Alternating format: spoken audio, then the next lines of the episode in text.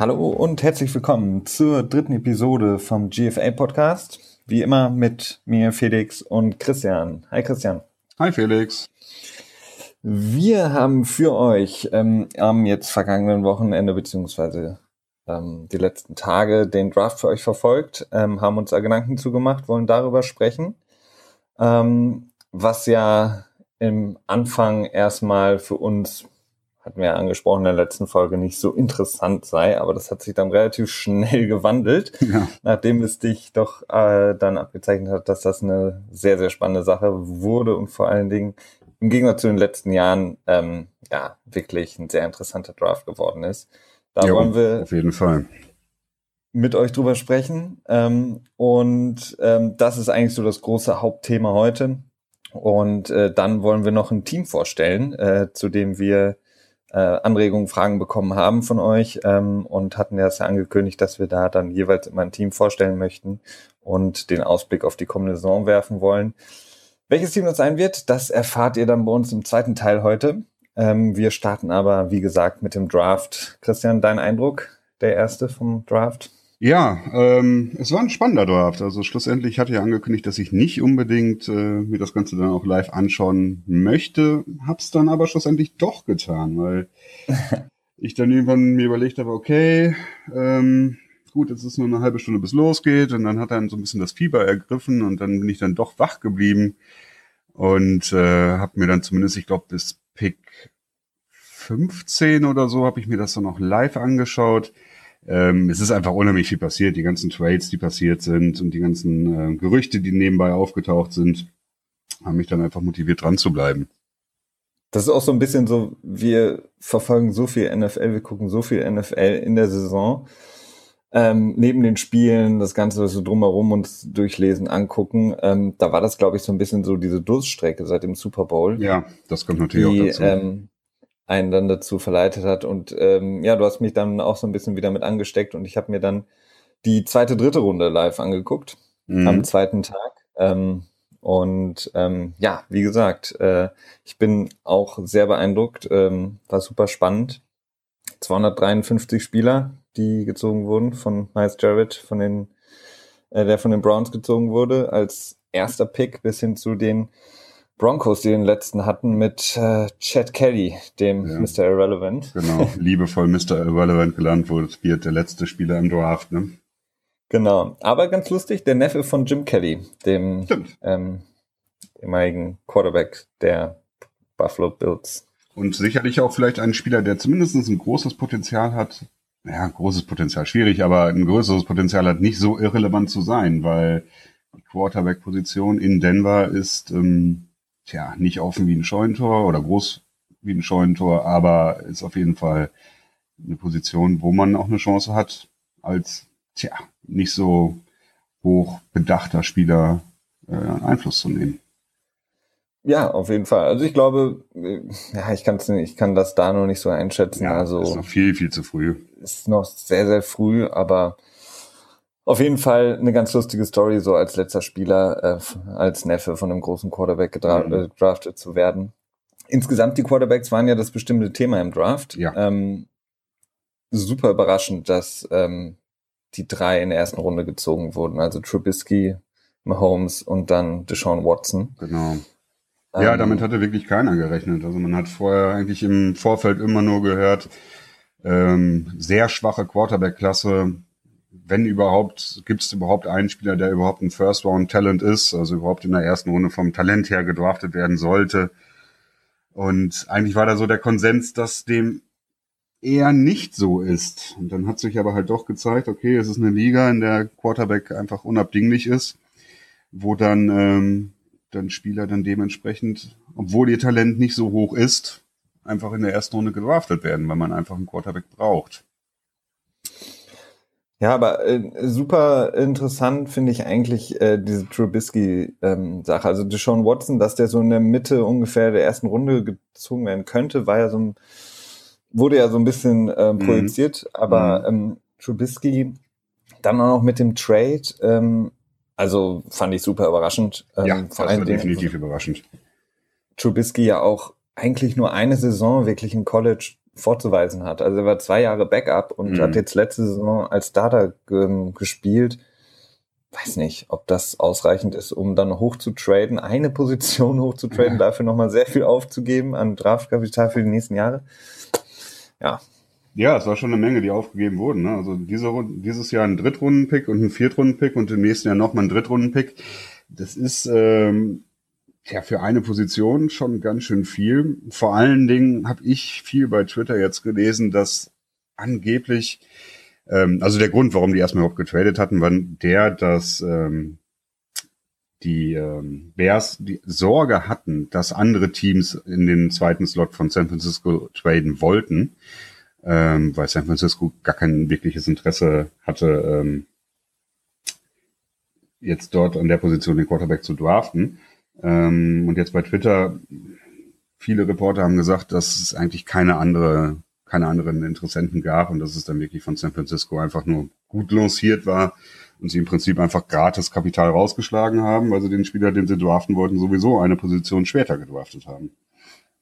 ja, also das war also ich, ähm, da hat, ich glaube, San Francisco auch ein bisschen schön ähm, Sachen gestreut. Also mhm. das war wirklich äh, so, dass sie die, die Bears äh, so ein bisschen dazu verleitet haben, ähm, da hoch zu traden. Ähm, aber ähm, wie gesagt, ich glaube, dass das keine gute Idee war. Also er wurde ja, es wurde ja von den Fans als nicht unbedingt geliebt. Ich glaube, Trubisky war dann bei einem Tag später beim, beim NBA Playoff-Spiel zwischen äh, den Chicago Bulls und Boston Celtics und wurde dann da vom, von der Kamera eingefangen und gnadenlos ausgebuht. Also äh, ja, es, gab, es gab auch so ein lustigen, also alle Teams machen immer eine Draft-Party. Das heißt, an dem, an den Tagen, wo dann gedraftet wird, hauptsächlich natürlich am ersten Tag, sind dann immer ganz viele Fans in irgendeinem Saal oder so und dann wird da so ein bisschen, dann wird der Draft live übertragen.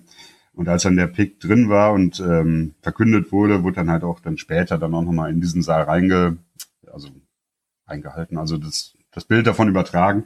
Und ähm, ich würde sagen, 95 Prozent der, der Fans waren einfach, hatten einen Zustand zwischen entsetzt und verärgert und äh, richtig sauer.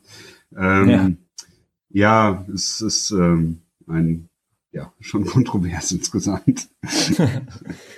ja, definitiv. Also ähm, zumal jetzt auch äh, Teams, die wir vorher ähm, gesehen hatten oder von denen wir gedacht haben, dass sie einen Quarterback brauchen und auch äh, draften, keinen Quarterback gedraftet haben. Mhm. Das stimmt. Also zum Beispiel jetzt, zum Beispiel San Francisco. Ähm, das könnte dann bedeuten, dass sie vielleicht auch nochmal äh, versuchen, Kirk Cousins zum Beispiel von mhm. Washington loszueisen. Ähm, denn Jimmy Garoppolo scheint ja wirklich jetzt komplett ja. over zu sein. Also da wird wohl nichts mehr passieren. Sicherlich eine große Überraschung. Diese, ja, große Überraschung weiß ich nicht, aber diese Jimmy Garoppolo-Geschichte ist schon äh, eine spannende, weil man sich, wenn man sich überlegt, wie viel wirklich äh, ausgegeben wurde jetzt in der ersten Runde, um halt Quarterbacks zu draften, dann muss man sich überlegen, dass den Patriots bestimmt zwei First-Round-Picks angeboten wurde für Jimmy, wenn nicht sogar mehr, und die einfach gesagt haben, nee, wollen wir nicht. Das ähm, scheint wohl so zu sein, dass sie wirklich sehr überzeugt sind von ihm. Ja. Und ähm, oder einfach nicht der ganzen Tom Brady-Geschichte glauben, dass er noch fünf, sechs Jahre spielen kann, will, wird, je nachdem, wie dem sei. Ähm, auf jeden Fall eine sehr interessante Entwicklung dabei. Und die Kirk Cousins-Geschichte ist die, das hat man ja auch schon, schon, schon länger gelesen, dass ähm, Shannon durchaus an ihm dran ist, aber ihn einfach für nächstes Jahr sieht. Also im nächsten Jahr besteht schon die gute Möglichkeit, dass Kirk Cousins dann von Washington weggeht, weil das wäre dann das dritte Jahr in Folge, dass sie ihn franchisen müssten. Das würde bedeuten, glaube ich, dass er 35 Millionen Dollar Gehalt bekommt. Und das Garantiert, ist, äh, ja. Das ist schon, ähm, ja, ne? Also das ist schon eine Menge. Das ist, ich glaube, das höchste jährliche Gehalt, was hier ausgezahlt wurde, liegt so bei 24 Millionen Dollar oder 25 Millionen Dollar. Ähm, ja. ja, das wird wohl nicht passieren. Kann ich mir schwer vorstellen. Das glaube ich auch nicht. Ähm, genau, ähm, New York, New York Jets haben auch keinen äh, Quarterback gezogen. Mhm. Ähm, das hatte mich auch so ein bisschen überrascht, weil die haben ja im Grunde genommen ja auch keine Option auf der Position momentan. Ähm, sind jetzt eigentlich ziemlich ähm, wieder auf Defense äh, umgestiegen im Draft mit zwei Safeties, ähm, die sie gezogen haben in erster und zweiter Stelle. Mhm. Ähm, ja, das ähm, bin ich auch etwas überrascht, dass da kein ja, Quarterback gezogen wurde von denen. Ich weiß nicht, ob ich überrascht, schon, ja, doch ein bisschen überrascht, sicherlich. Ähm, lustige Anekdote nebenbei, das ist jetzt das neunte Mal in Folge, dass die Jets äh, in der ersten Runde äh, einen Spieler auf der defensiven Seite gewählt haben. Äh, ich glaube, das ist ähm, Rekord in der NFL. So oft hat das, glaube ich, ein Team noch nie in Folge getan. Ähm, Quarterback ziehen die Jets befinden sich halt einfach im, im Umbruch gerade. Also ich ähm, denke, dass sie da einfach sich ehrlich ihren, ihren Kader angeschaut haben und gesagt haben, okay, dieses Jahr, egal was für ein Quarterback wir haben, wir werden nicht mehr als vielleicht fünf Siege einfahren. Ähm, haben jetzt auch in der Offseason, ich glaube, ungefähr acht von zwölf Spielern, die über 30 Jahre alt sind, ähm, gecuttet, also gefeuert. Mhm. Ähm, dementsprechend haben dieser diesen Anspruch in diesem Jahr nicht gut zu sein. Und es gibt ja auch diesen Hashtag ähm, Scam for Sam, dass man halt versucht, wirklich einen, den ersten Pick im nächsten Jahr zu erreichen, dass das das sportliche Ziel ist in diesem Jahr, um dann halt ähm, im nächsten Jahr mit dem ersten Pick Sam, oh Gott, Donald heißt er, glaube ich, ne? Ja, oder Lamar Jackson, der aktuelle ja. Heisman Trophy Gewinner. Genau. Ähm, ja, aber ich bin, ich, ich finde das, ich, ich kann das nicht nachvollziehen. Also ähm, es macht mit Sicherheit Sinn, wenn man das Team auch neu aufbauen will, aber ich meine, man hat auch eine Verantwortung gegenüber der Fanbasis. Ähm, und dann im Grunde genommen in das Jahr schon zu einzusteigen und zu sagen, okay, Leute, wir, wir kriegen halt nicht mehr gebacken als, mhm. äh, weiß ich nicht, wieder unter Ferner liefen und hoffentlich kriegen wir dann noch einen guten äh, Draft-Position. Weiß ich nicht. Also ich meine, dass die Fans, die machen einfach auch viel aus. Also ich, mhm. ähm, ich ja, sowas also ist ja auch. Ich persönlich finde es gut.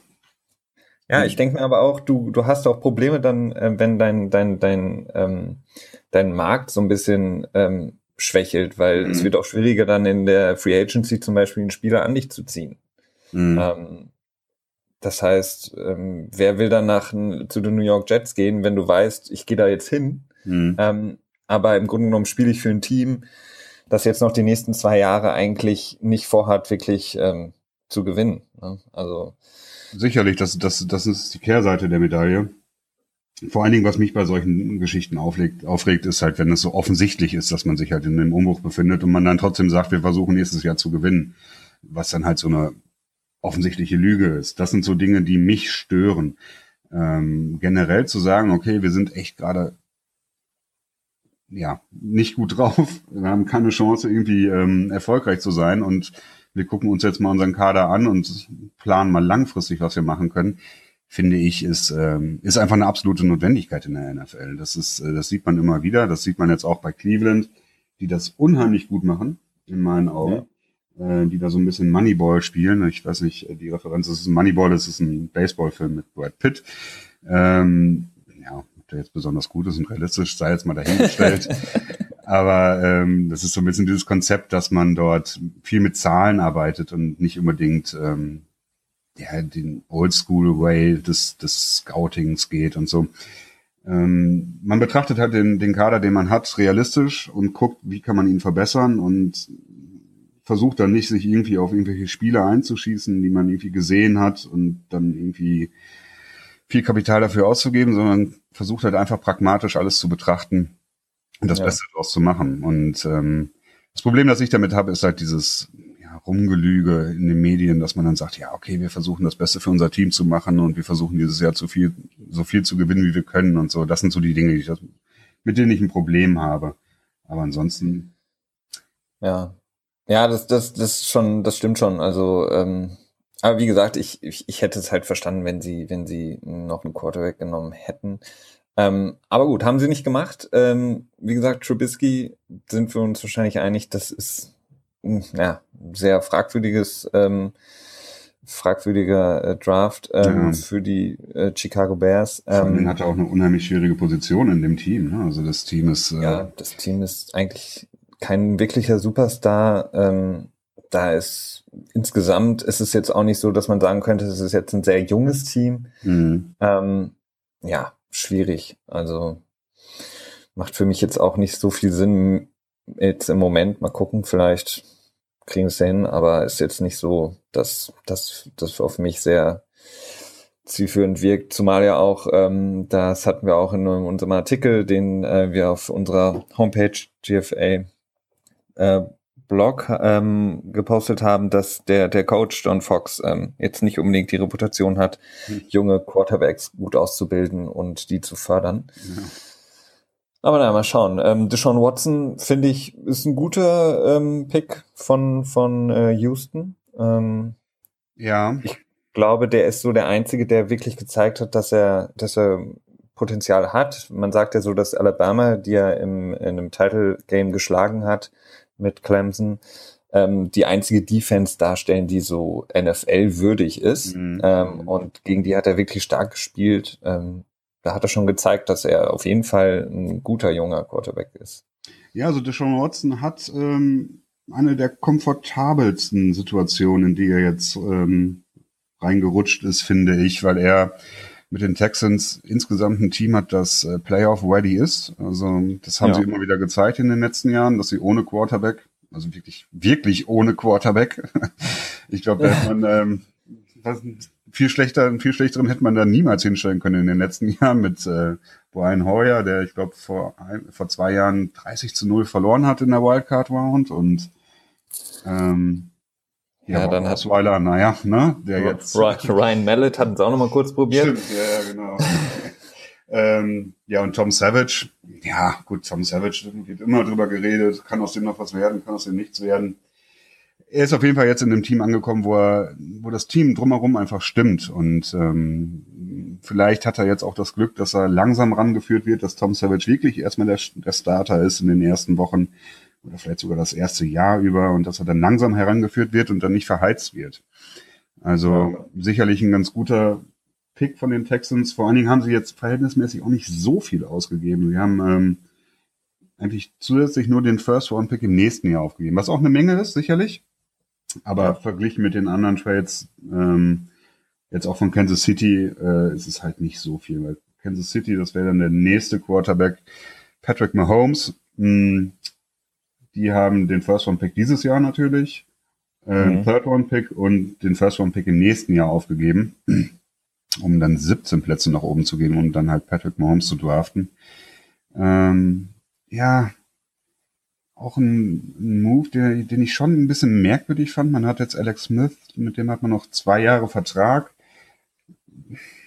Ja, was meinst du? Ja, ist im Grunde genommen so eine ähm, typische, ähm, finde ich einen typischen äh, Move. Also ich hatte das mhm. zum Beispiel auch erwartet von einem Team wie ähm, den, jetzt muss ich aufpassen, dass ich es nicht falsch sage, äh, Los Angeles Chargers. Ähm, ja. Ähm, die ähm, wurden ja auch in Verbindung gebracht mit einem Quarterback, dass man eben sagt, okay, Philip Rivers ist jetzt nicht so der Typ, der wie Brady sagt, ich spiele noch bis ich 40 bin oder mhm. über 40. Ähm, jetzt da einen guten Quarterback zu holen und den dann hinter Philip Rivers zwei Jahre sitzen zu haben und mhm. dann lernen zu können.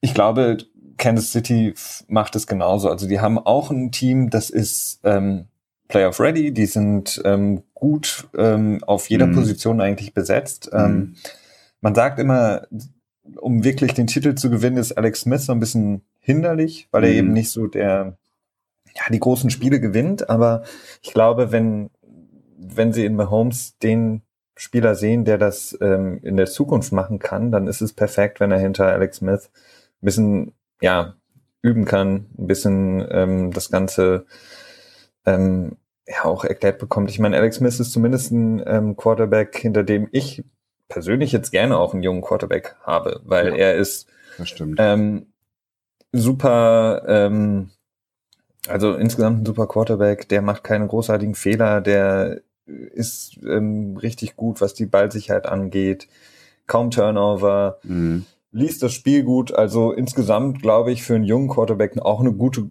gute Position dahinter zu sitzen. Ich frage mich halt aber auch genauso, ob jetzt Mahomes derjenige ist.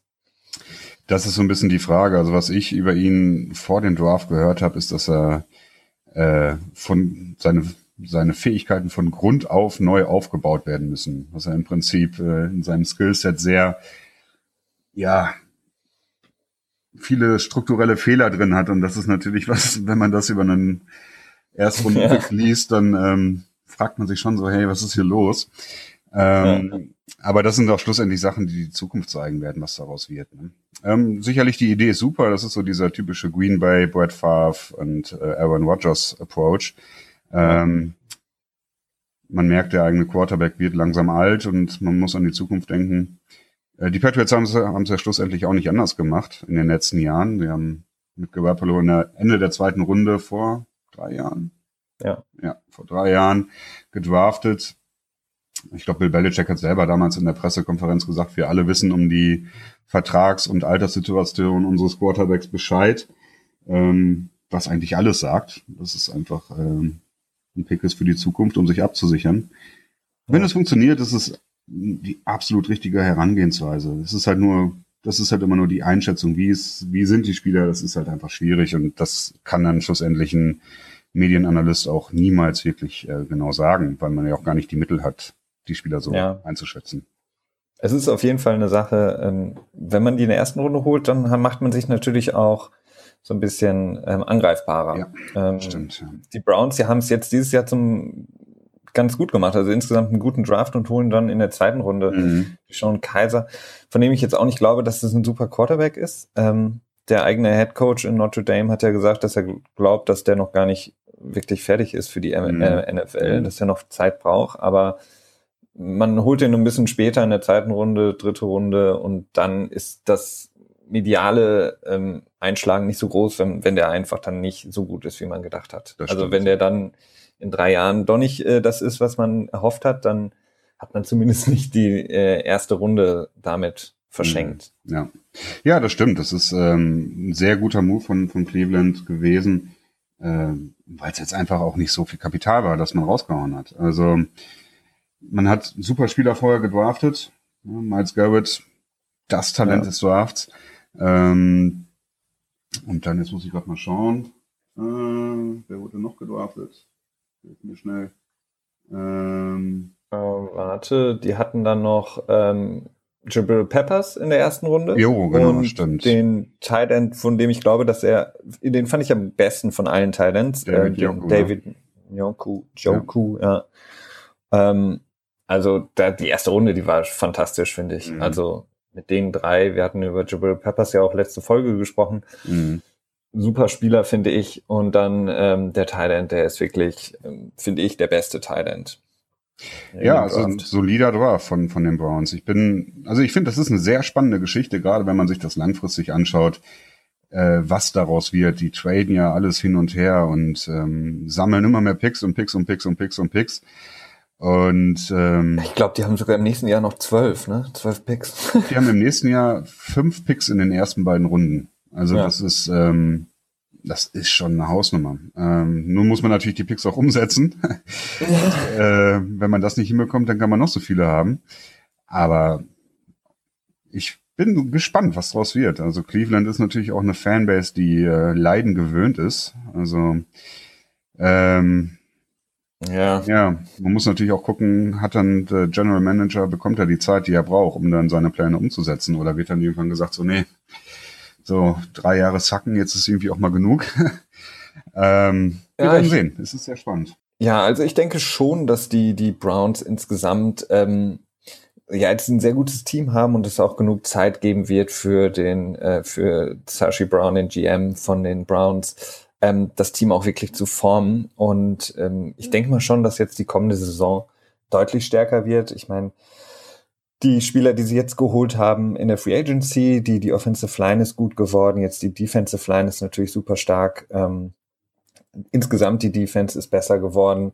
Also ich, ich glaube schon, dass man da noch so ein bisschen so einen Puffer hat für, für ein, zwei Saisons und dass die, die Browns da auf jeden Fall ähm, jetzt deutlich stärker sein werden. Ja, ja, das ist auch meine Einschätzung. Ähm, ich habe irgendwie, irgendwie gefallen sie mir auch. Ich ähm, habe so einen leichten Fable für die entwickelt. Ich mag das ganz gerne, dieses äh, ja, nüchterne Einschätzen des eigenen Kaders. ja, deswegen, deswegen bist du auch Patriots-Fan. möglicherweise. ähm, genau, ähm, ja, was gibt's sonst noch vom Draft? Also wir haben jetzt über die Quarterbacks gesprochen. Ähm, mhm. Was steht für dich noch so raus? Was, was hat dich noch beeindruckt? Also ich ähm, fand den Draft der Giants noch ganz gut. Also ich ähm, bin auch von denen beeindruckt. Ähm, wir haben jetzt in der zweiten Runde Defensive Tackle gedraftet mit Darren Tomlin, Tomlinson. Ähm, das ist jetzt einfach eine krasse Line. Also man hat jetzt äh, Snacks Harrison und dann Tomlinson als Big Body Defensive Tackle da, und dann am Rand dann noch ähm, JPP und also ähm, Pierre Paul und Olivia Vernon. Das ist schon eine beeindruckende Line. Und dazu hat man einfach noch ein starkes Secondary im letzten Jahr gehabt, sowieso eine sehr starke Defense, sehr gute Receiver und ja, im Prinzip das einzige Fragezeichen, das so ein bisschen da ist, ist halt mit, mit Eli Manning. Ne? Wie schafft er das? Haben wir auch schon mal, glaube ich, schon mal angerissen in einem Podcast. Schafft er es nochmal wieder gut zu werden, wie er es schon zweimal gemacht hat in den Super Bowl Ones, die, die das Team hatte. Ähm, ist auf jeden Fall viel Potenzial da, ein sehr spannendes Team im nächsten Jahr. Ja, also ich sehe es nicht ganz so. Also ich finde die ähm, Giants, klar, die haben eine super Defense gehabt jetzt im letzten Jahr und Tomlinson ist bestimmt auch ein guter Defensive Tackle. Da haben sie nochmal ähm, im Grunde genommen den Verlust, den sie jetzt hatten, ähm, nochmal aufgefangen. Aber ähm, ich finde den ersten Pick, den Thailand Ingram, Aaron Ingram, ein, kein guter ähm, Pick. Also für mich war es jetzt nicht der beste Thailand, ähm, an der, den sie da an der Position holen konnten, ähm, zumal er für mich von dem, was ich gesehen habe, eher so ein Slot-Receiver ist, der ähm, wirklich nicht unbedingt ein guter Blocker ist, der mhm. wirklich das meiste im College aus der Slot-Position gemacht hat. Und da ist man ja mit ähm, dem äh, Shepard äh, und ja auch oder Beckham, der viel in der Slot spielt, mhm. schon so gut aufgestellt. Plus jetzt hat man noch Brandon Marshall ähm, außen und dann noch die beiden, wie gesagt, Shepard und oder Beckham. Ich frage mich ganz, wo der Ingram dann hinpassen soll. Mhm. Zumal er, wie gesagt, ähm, sehr, sehr viel aus, aus der Slot-Position gemacht hat und eher wie so ein Slot-Receiver wirkt. Also das ist mhm. für mich so, fand ich keinen keinen guten Pick. Ähm, dann den Quarterback, den die noch gezogen haben, Davis Webb. Ja, keine Ahnung. Also Als die Defense. Nachfolger von Eli. Ja, das kann, kann immer sein, ne? aber ich insgesamt fand ich es nicht gut. Ich glaube, die Giants, ja, die, die werden jetzt kein großartiges Problem in der Defense haben, aber ähm, die Offense hätte man doch, doch stärker machen können, weil das war ja im Grunde genommen das größte Problem dieses Teams. Mhm. Also mhm. ähm, die hatten, ja, ich weiß gar nicht mehr, die haben ja mit Ach und Krach in den Spielen der letzten Saison mal 20 Punkte erreicht. Mhm. Ähm, klar, Brandon Marshall hilft, aber da hätte ich mir mehr erwartet. Also fand ich jetzt nicht so gut, die die Ausbeute. Hm. Ja, wir werden sehen. Wir werden sehen. Ja.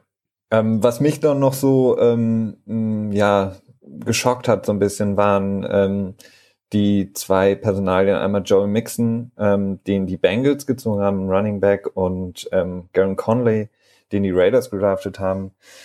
Ähm, äh, Cornerback, Cornerback ähm, beides ähm, Spieler, die aus dem College kommen mit einer wirklich schlimmen Hintergrund. Ähm, Joey Mixon ähm, wurde, ich glaube, für die 2014er Saison im College gesperrt, weil er ähm, einer Frau ähm, in einer Bar war es, glaube ich, mhm. ähm, ins Gesicht geschlagen hatte, wirklich schlimme ähm, Gesichtsverletzungen zu, zu erführt hatte.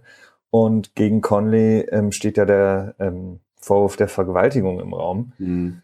Ähm, Finde ich, wirft kein gutes Licht auf die, auf die NFL. Die haben sehr viel investiert in Kampagnen und ähm, Awareness für beziehungsweise gegen die Gewalt gegen Frauen, ähm, dieses äh, Domestic Violence Programm, was die mhm. haben. Und da steht das einfach im krassen Gegensatz dazu. Ähm, so früh in der ersten und zweiten Runde solche Spieler zu holen, ja, bei denen es ähm, ganz, ganz offensichtlich ähm, Verstöße gegen diesen Code of Conduct, mhm. wenn man so will, gibt, ähm, ja, finde ich ganz schlimm. Ja, es ist wirklich eine, ja, keine schöne Entwicklung, wenn man das so betrachtet. Also es fing ja so dieses Programm gegen häusliche Gewalt, das fing ja dann, glaube ich, an mit äh, der Ray Wise-Geschichte, wo er, da gab es dann ein Video, wo er in einem Casino seiner damaligen, ich glaube Freundin, nicht Frau, ähm, einfach stumpf ja. mit der Faust ins Gesicht geschlagen hat, sie mit einem Schlag ausgenockt hat, dass sie dann wirklich K.O. war und der sie dann danach, glaube ich, in das Hotelzimmer getragen hat oder so. Also erstmal sowieso problematisch, dass sowas erst dann wirklich zu einem Thema wird, wenn es von diesen ganzen Geschichten auch ein Video gibt. Also es ist dann ja. immer ein sehr großer Unterschied, ob das jetzt passiert ist oder ob es da noch ein Video von gab. Wenn es ein Video davon gab, dann wird es erst wirklich schlimm. So hat man manchmal das Gefühl. Ähm, es ist so ein bisschen, es wirkt so ein bisschen heuchlerisch, dieser ganze Versuch von der NFL da ähm, gegen zu sein, sag ich mal. Das ist, ähm, es wird dann immer geguckt, okay, so, ja, hm, ja, es war jetzt scheiße, was er gemacht hat, so, deswegen draften wir ihn jetzt nicht in der ersten Runde, sondern erst in der zweiten. Und das ist, ähm, ja, es ist nicht wirklich ja, zumal auch beide Spieler, bei beiden Spielern war es eigentlich ähm, so, dass viele Experten und auch viele GMs von Teams gesagt haben, die sind komplett von meinem Board runter. Also ja, die, genau. die will ich überhaupt nicht haben, weil ich meine, nicht nur die NFL, sondern auch viele Teams haben eigene ähm, Kampagnen, häufig durch die äh, Besitzer, Familien und mhm. Besitzerinnen mhm. der Teams, dass sie eben sagen, wir richten uns ganz klar, stellen uns ganz klar gegen ähm, diese Form äh, der Gewalt und des Sexismus und ähm, da einfach dann zu sagen, okay, ja, ist jetzt egal, irgendwie, ähm, der hat eine zweite Chance verdient. Klar mhm. hat er eine zweite Chance verdient, aber ähm, nicht, finde ich, dann da in der Liga. Weil wenn man sowas aufbaut und ähm, nach außen hin will die Liga ja auch weg von diesem Image, ähm, dann, dann muss man da eben sagen, sorry, aber wird nichts. Ne? Mhm. Weil so gut der Spieler auch ist, wir hatten das letzte Woche angesprochen, äh, ein bisschen anders gelagerter Fall mit Aaron Hernandez, aber auch da war es einfach so, das Talent hat so geblendet von dem Spieler, dass man gesagt ja. hat, wir holen den und dann kriegt er auch noch einen neuen Vertrag. Das ist ja auch sowas, ne? Also so ein Spieler, die beiden Spieler jetzt, wenn einer von denen jetzt nochmal ähm, auffällig wird, nochmal was macht, dann hat man nicht nur in erste Runde investiert in den, also ein Draft-Pick, sondern ähm, das Geld, was man ihm gezahlt hat unter seinem Rookie-Deal. Äh, und vielleicht wird er in zwei, drei Jahren auch nochmal verlängert vorzeitig, mhm. wie bei Aaron Hernandez. Und dann hast du ziemlich viel Geld rein investiert ähm, und hast nach außen ein Image, was du so eigentlich nicht mehr los wirst. Ja. Von daher keine, ja. keine schöne Story für das mich. Das ist vor allen Dingen auch nicht einfach nur das Image, das, das transportiert wird. Natürlich, das ist das, was die NFL eigentlich am meisten interessiert, weil die NFL ist nach wie vor, es ist ein Business, es ist eine Firma. Und ähm, da geht's halt nun mal Image. Image ist dann auch irgendwo wieder gleich Geld. Aber das Problem, das daraus auch entsteht, ist einfach, man signalisiert ja auch jungen Spielern damit, okay, ihr müsst nur gut genug sein, dann könnt ihr mehr oder weniger machen, was ihr wollt. Und ja. ähm, das ist ja auch nicht wirklich eine Position, die man unterstützen kann. Also sehr ja. fraglich. Definitiv. Ähm, wir haben noch, ähm, das passt jetzt so ein bisschen zum Draft, ist jetzt nicht direkt Draft äh, ähm, gelagert, aber Sheldon Richardson, der Defensive End der Jets, ähm, da war während der Draft-Tage jetzt extrem viel kolportiert worden, dass ähm, die Jets ihn loswerden wollen mhm. und was für ihn bekommen möchten. Ähm, hast du irgendwelche brandaktuellen Sachen über ihn oder was denkst du wird passieren mit ihm? Ähm, ja, brandaktuell nicht. Ich habe nur in der ersten Draftrunde halt die Gerüchte sind wieder aufgeflammt, dass sie ihn loswerden wollen. Also er hat jetzt selber noch ein Jahr Vertrag, ist äh, ungefähr, ah, ich bin nicht ganz sicher, ich glaube 10 Millionen oder 8 Millionen bekommt er, glaube ich, in diesem Jahr. 8 Millionen, ja. 8 Millionen. Ähm, hat viele Off-Field-Probleme. Mm, und die Jets wollen ihn halt einfach loswerden, weil, ja, Tja, warum? Weil sie ja. einfach mit ihm nicht gut umgehen können und nicht mit ihm nächstes Jahr resignen wollen und dementsprechend äh, wird dann in den Raum geworfen, dass so ein Dritt- oder Viertrunden-Pick so der Preis für ihn sein soll. Ähm, es könnte sich jetzt wieder schon wieder ein bisschen reduziert haben, weil der, der Draft vorbei ist und wenn man dann immer mit zukünftigem Kapital handelt, ist dann doch immer eine sehr große, ja, ein sehr großer Wertverlust dabei. Das heißt, man könnte ihn bestimmt für einen Fünftrunden-Pick, einen guten Fünftrunden-Pick äh, mittlerweile bekommen. Ähm, ob dein Team das dazu bereit ist, ich weiß es ja, nicht. Schwierig. Ja. Ich glaube, ähm, die das letzte, was so war, was ähm, Washington hatte wohl noch Interesse. Das war jetzt so der letzte Interessent. Letztes Jahr hatten es ja schon die Cowboys und Broncos so ein bisschen versucht. Mhm. Ähm, insgesamt ist es halt ein sehr, sehr guter Spieler, ne? Als ja, äh, Defensive End ähm, von der Qualität her. Ich weiß jetzt nicht, was im Team war, warum sie es nicht so gut verstanden haben. Es war ja so, dass er, glaube ich, 2015, wenn ich mich richtig erinnere, ähm, irgendwelche ähm, Marihuana-Probleme hatte. Ähm, war, war gut, er das nicht auch, der irgendwie mit äh, besoffen Auto gefahren ist mit seinem Kind hinten auf der Rückbank oder so und dann damit erwischt wurde? Oder vertue ich mich da gerade? Na, ich bin mir nicht ganz sicher. Ich bin mir nicht ganz sicher. Ich weiß nur, dass er eben erwischt worden ist. Ähm, mhm. Aber ähm, das war jetzt auch bis jetzt das Einzige. Ähm, aber na gut, ist natürlich eine schwierige, schwierige Sache, dann wie man damit verfährt. Aber könnte sein, dass wir dann in den kommenden Tagen und Wochen dann noch was von ihm hören. Auf jeden mhm. Fall einer auf der Position ziemlich starker Spieler. Ja, ich habe noch so ein kleines ja. Extra, und zwar so ein recht ja, ein unterhaltsamer Fall. Und zwar geht's um äh, Jake Butt, erstmal ein lustiger Name. Thailand, der jetzt schlussendlich von äh, Denver gedraftet wurde in der fünften Runde.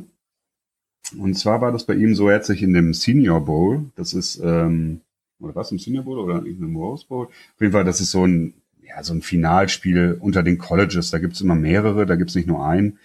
Ähm, da hat er sich den ähm, ACL gerissen. Das ist ähm, mhm. was der ACL? Ja, war der ACL. Ja, ACL. Ja. Genau, hier steht's im Orange Bowl, Entschuldigung. Ähm, und er hatte vorher eine Versicherung abgeschlossen. Das heißt, es machen viele Spieler, ich wir da schon drüber geredet? Nee, ich glaube nicht. Nee, noch nicht. Nee. Ähm, das sind viele Spieler, gerade ähm, Spieler im College machen das, um sich halt gegen Verletzungen abzusichern. Und zwar, er war dann so als Second-Round-Pick immer vorher gehandelt oder vielleicht auch als Third-Round-Pick, hatte die Versicherung abgeschlossen für 25.000 Dollar. Und die Versicherung ähm, hatte ein Maximalvolumen von 4 Millionen Dollar, das ihm ausgezahlt werden konnte.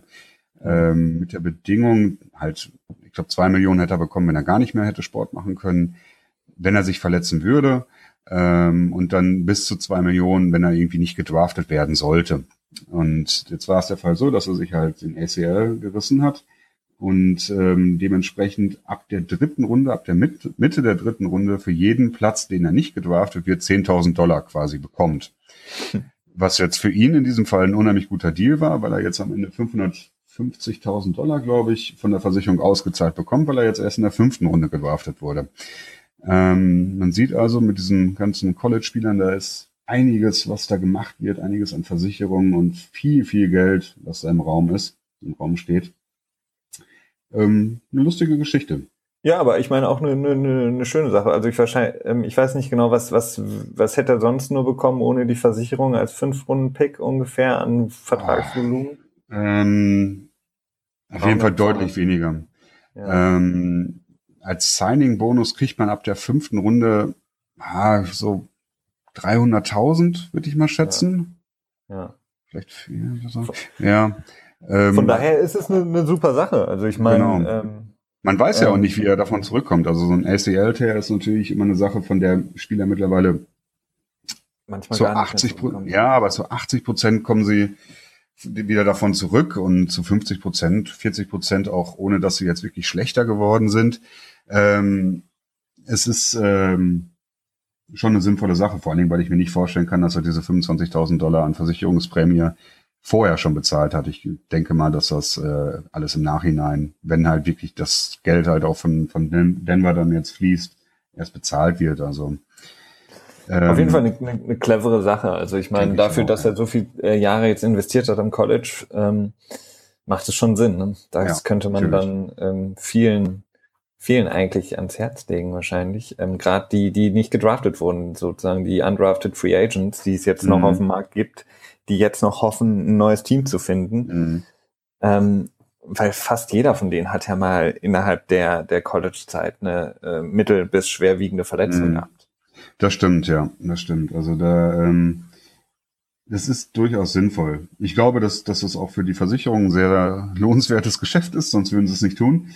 Aber ja. schlussendlich muss man ja auch dann die, die Spieler ähm, sehen und gerade wenn man dann in den tieferen Runden gedraftet wird oder dann als undrafted Rookie Free Agent unterwegs ist, ähm, ist es sehr schwierig, äh, in der NFL Fuß zu fassen und ähm, auch sein Überleben schlussendlich zu sichern. Das ja. wäre nämlich auch noch so ein kleines Thema, was wir noch anschneiden wollten, und zwar dieses Thema der Undrafted Rookie Free Agents. Ähm, und zwar läuft das Ganze so ab, ich gebe mir erstmal einen kurzen Überblick. Es sind jetzt ähm, Spieler, die nicht gedraftet wurden. Also es haben sich deutlich mehr Spieler zum Draft quasi bereitgestellt, als dann am Ende gedraftet wurden. Und die wollen natürlich auch gerne Profi-Footballspieler werden. Ähm, nun haben die das Problem, was macht man jetzt? Ähm, erstmal ist es so, dass jedes Team ungefähr, also jedes Team hat jetzt im Moment noch 90 Spieler, die die im Team haben können. Der Kader ist erweitert während der Offseason auf 90 Spieler. Und jetzt ähm, geht es natürlich los, dass man versucht, den Kader zu füllen, weil man im Training Camp einfach mehr Spieler braucht. Das ist, ähm, das ist so üblich in der NFL. Dementsprechend geht es jetzt nach dem Draft los und die Vereine versuchen, ihren Kader zu füllen. Das Ganze macht man so, indem man ähm, dann halt nicht gedraftete Spieler anruft und sagt, hey, komm doch zu uns. Äh, wir geben dir einen Signing-Bonus von vielleicht 5000 Dollar oder so, was halt auch vergleichsweise echt nicht viel ist. Ja. Und ähm, du kannst dann bei uns, bei uns versuchen, na, du kannst deine Leistung bringen und vielleicht schaffst du es ja bei uns ins Team. Und dann würden sie halt anfangen, diese 450.000 Dollar im Jahr zu verdienen. Allerdings erst, wenn sie wirklich das Team geschafft haben. Vorher verdienen nämlich diese Spieler nur 1000 Dollar in der Woche, Pi mal Daumen. Und halt unter Umständen diesen Signing-Bonus, den man am Anfang aushandeln kann. Ähm, schwierige Situation finde ja. ich. Also wenn man sich Die, überlegt. Es ist, es ist wirklich schwierig. Ähm, was, was man da hier empfehlen kann, ist ähm, die NFL ähm, bzw. NFL Network, die haben eine eigene Serie, so eine Miniserie, die jedes Jahr neu aufgelegt wird ähm, und die heißt Undrafted. Und da begleiten die immer fünf, sechs äh, Spieler, die es eben nicht geschafft haben, im Draft ein Team zu finden oder nicht von einem Team gezogen wurden. Und die begleiten die eben und ähm, gemessen daran, was sie dann im Endeffekt verdienen können, wenn sie, wie du es gerade angesprochen hast, eingeladen werden zu einem Team und aber an Ausgaben auch haben, ist es schon mhm. extrem, weil die fahren, die müssen sich natürlich fit halten, die müssen jeden Tag ähm, trainieren gehen, die haben häufig irgendwelche Personal äh, Coaches, die mit denen nochmal trainieren, ähm, dann müssen die quasi durchs Land reisen, viele von denen ist ganz schön zu sehen in der Serie, leben quasi aus dem Auto. Die haben dann mhm. irgendwie ein Auto, meistens irgendwie einen großen Pickup oder Truck oder was weiß ich und da hinten liegen dann die ganzen Klamotten drin, die pennen ja. dann da drin, weil die eben von A nach B fahren ähm, und bei dem Team dann ein Training mitmachen. Dann sagt das Team, nee, sorry, ist nicht. Und dann fahren sie weiter. Und wenn man sich dann eben die, die Strecken anguckt in Amerika, dann, dann bist du da halt ja. wirklich ähm, unterwegs und führst so ein Nomadenleben und ähm, suchst dir etwa dann hoffentlich irgendwann ein Team, zu dem du es dann hoffentlich irgendwie schaffst ins, ins äh, Team und dann gibt's ja noch die nachher dann die, die äh, Cuts. Ähm, das heißt, da musst du dann auch hoffen, dass du drin bleibst und nicht ja. wieder rausgeschmissen wirst, weil wenn du Pech hast, bist du im Team, aber nach drei, vier Wochen oder sagen wir Monat, zwei, werden dann die ersten Cuts gemacht, von 90 dann runtergetrimmt, die Teamgröße und meistens sind dann die auch dabei, die dann rausgeschmissen werden. Das stimmt, ja. Ja, die Verheißung ne, von Ruhm und Geld ist natürlich ein großer Anreiz.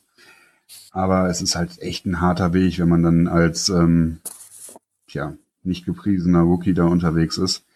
Aber Definitiv. es gibt auch durchaus Beispiele von, von Spielern, die es geschafft haben. Also gerade die Patriots sind ein Team, die eigentlich pro Jahr immer einen ähm, angedrafteten Rookie dann in ihrem Team haben. Ja. American Butler, das große Beispiel jetzt aus der letzten Zeit, der Super, äh, der Super Bowl Hero, ähm, ja. Tony Romo bei den äh, ja. Dallas Cowboys, der es damals angedraftet geschafft hat. Ähm, es gibt Beispiele von Leuten, die es geschafft haben, aber es ist echt schwer. Ist super schwer, ja. Und ähm, ja, eigentlich auch äh, wirklich für die diese Spieler da äh, sehr traurig. Also diese Serie, mhm. angesprochene Serie Undrafted, ja. bei NFL anzugucken, wirklich sehr empfehlenswert. Ist aber schon traurig, weil dann äh, nicht nur das ähm, die, die Spieler selber ähm, enttäuscht werden und irgendwann ihren Traum begraben müssen, sondern auch die komplette Familie, die die mhm. jahrelang unterstützt haben, teilweise das ganze Dorf, wenn du irgendwie so ein kleines ja. Dorf mitten im Nirgendwo hast und du hast dann einen Spieler, der am College gut war und alle haben gesagt, so das wird der nächste NFL-Star und der kommt aus unserem Dorf. Und auf einmal kommt er dann zurück und muss dann dann doch wieder im Autohaus oder so arbeiten, weil er es nicht geschafft hat. Das ist ähm, ja sehr traurig. Aber das ist dann vielleicht nochmal ein Thema für uns in den nächsten Wochen, Monaten. Ähm, wir sind gleich wieder da mit dem zweiten Teil und zwar, wie versprochen, das Team, das wir vorstellen werden. Ähm, für die nächste kommende Saison dann gleich bei uns. Bis dahin.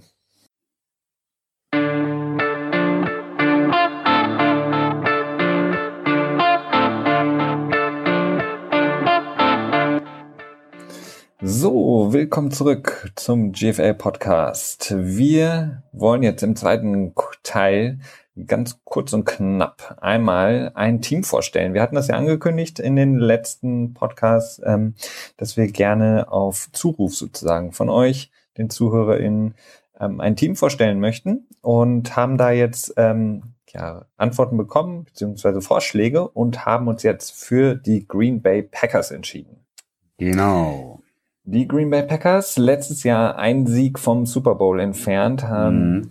dagegen die Falcons relativ deutlich verloren, aber insgesamt eine ja, durchwachsene Saison. Der Start war recht schlecht, aber dann eben nach den Worten von Aaron Rodgers hm. ähm, haben sie ja einen super Lauf hingelegt und ähm, dann in den Playoffs auch wirklich stark gespielt gegen, gegen äh, die Cowboys. Das war ja ein phänomenales Match ähm, haben sie den Weg zurückgefunden und ja, jetzt wollen wir kurz darüber sprechen, was kann man von den Packers 2017 erwarten. Vielleicht in Anlehnung jetzt an unseres, unser heutiges Thema, den Draft, ähm, da, wenn wir da mal kurz drauf gucken, ähm, haben die Packers in erster Linie eigentlich so die Defense adressiert. Also der Top-Pick in der zweiten Runde ähm, war Kevin King, Cornerback aus Washington.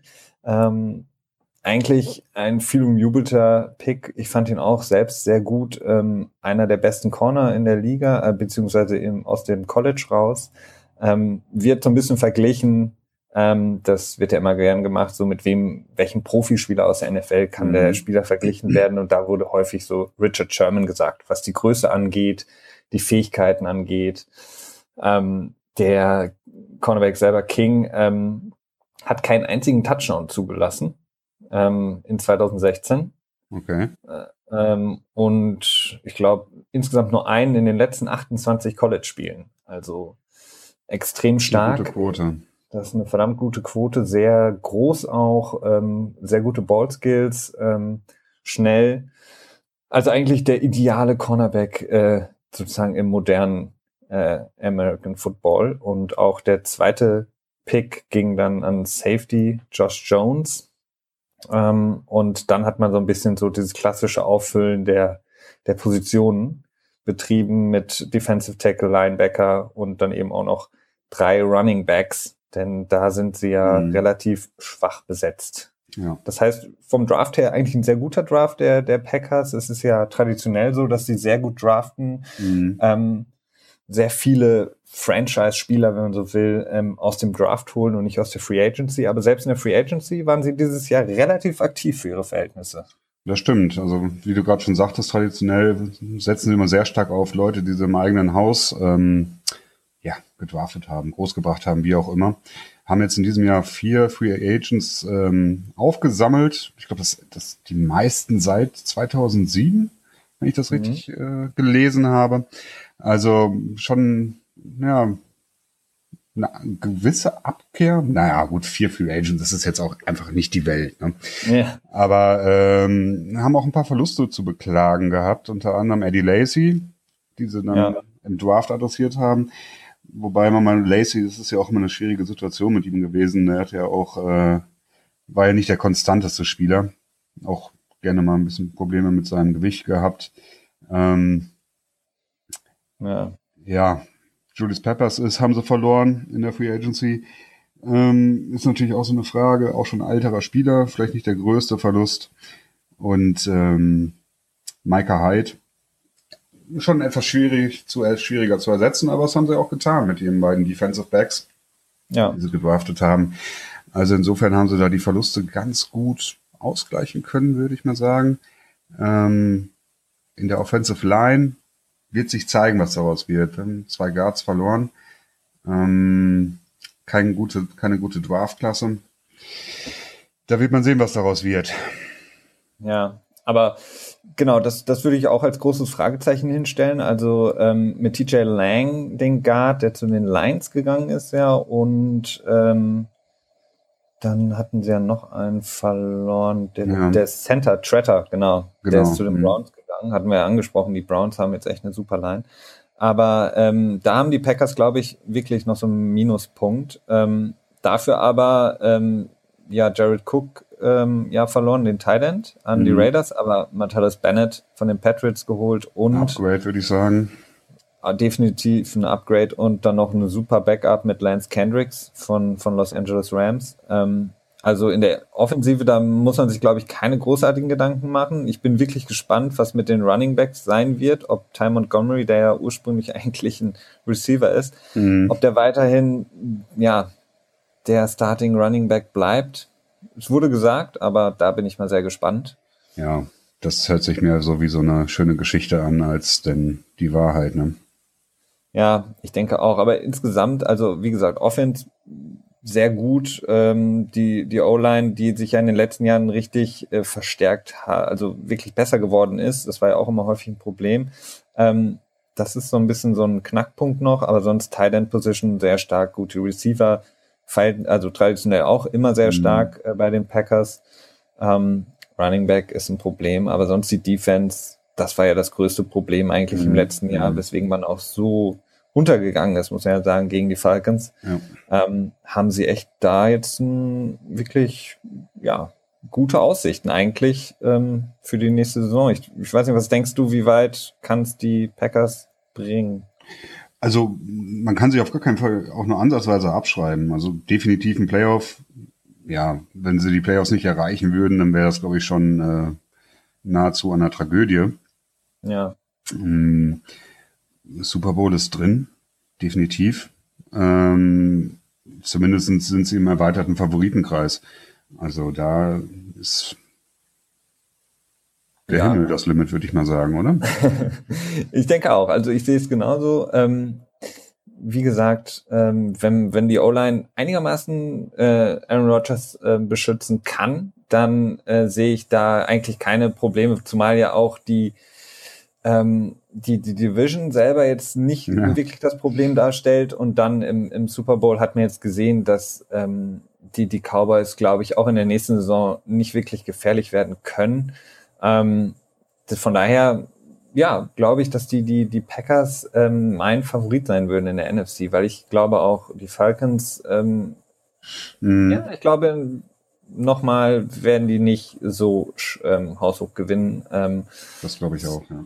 Das, das heißt, vielleicht, vielleicht könnte es ähm, wirklich das äh, Super Bowl-Team sein aus der NFC. Und dann hätten wir jetzt quasi schon die beiden Teams vorgestellt äh, hier im GFA-Podcast, die im nächsten Saison im Super Bowl stehen, nämlich die Patriots und die Packers. Wäre ein schönes Match auf jeden Fall. Das wäre es auf jeden Fall. Ich suche mal eben gerade schnell die, die Quoten raus, was, ähm, was die Wettmacher denn so denken. Genau, vielleicht ähm, ist schon ein Update nach dem Draft da gucken, ob ich das so schnell finde. Ja, das ist jetzt natürlich auch ein bisschen. Erzähl du mal ein bisschen weiter. genau. Sonst, ähm, wie gesagt, das jetzt eben die die die Packers, was wir dazu sagen und denken. Ähm, da natürlich auch nochmal der Hinweis, das wird in der nächsten Folge natürlich weitergehen, dass wir da das nächste Team beleuchten. Da gerne wieder weiterhin Vorschläge an uns senden. Wie gesagt, Twitter at gfa unterstrich pod, gleiches bei Facebook und unsere Homepage ebenso. Ähm, da könnt ihr Kommentare hinterlassen, Anregungen, Fragen. Und äh, wo ich es anspreche, unsere nächste Folge wird äh, kommenden Sonntag ähm, von uns äh, produziert werden. Das heißt, auch nächsten Sonntag könnt ihr euch ab Nachmittag, frühen Abend wahrscheinlich ähm, die ganzen, die neue, dann vierte Folge von uns anhören. Da freuen wir uns auf jeden Fall schon drauf. Und wir haben schon sehr viele Pläne für die vierte Folge. Da wollen wir vielleicht mal einen ganz neuen Weg auch gehen. Ähm, das heißt, seid da gespannt, äh, was wir uns dann noch so alles ähm, ja, überlegen und ähm, mit euch beziehungsweise für euch besprechen möchten. Ich weiß nicht, hast du schon jetzt was ich gefunden? Ich habe was gefunden, ja. Äh, und schön. zwar, die Patriots sind mit 1 zu 6 die klaren Favoriten. Ja. 1 zu 6 ist auch eine Quote, da würde ich jetzt auch nicht so viel drauf setzen, weil es ja, es ist, äh, ist nicht so viel Upside dabei. Green Bay ja. sind tatsächlich die nächsten mit 1 zu 10. Ja, okay, Danach gut. Pittsburgh mit 1 zu 11 und Kansas City mit Kansas City und die Denver Broncos mit 1 zu 17. Okay. Das heißt Green Bay als Favorit auf der, aus der NFC. Tja, dann äh, hoffe ich mal, dass wir da in ja, knapp einem Jahr sitzen werden und sagen, haben wir uns doch schon gedacht. Genau. Damals. Ihr habt Voll- von uns gehört. in Folge 3 des GFL Podcast. Ähm, das war's soweit von uns heute. Ähm, wie gesagt, ähm, zusammengefasst Draft und ähm, die Green Bay Packers waren heute unsere Themen. Ähm, Nochmal der Hinweis, kommenden Sonntag, das ist der siebte, fünfte, da wird dann die vierte Folge geben vom GFL Podcast und ähm, genau, wie gesagt, wir kündigen natürlich an, was wir genau noch machen werden, aber wir haben da noch ein paar neue Ideen, neue Wege, die wir gehen wollen und ja, dann würde ich sagen, an alle noch genießt das schöne Wetter, den Feiertag morgen und wir hören uns dann am kommenden Sonntag wieder. Bis dahin. Bis dahin, tschüss.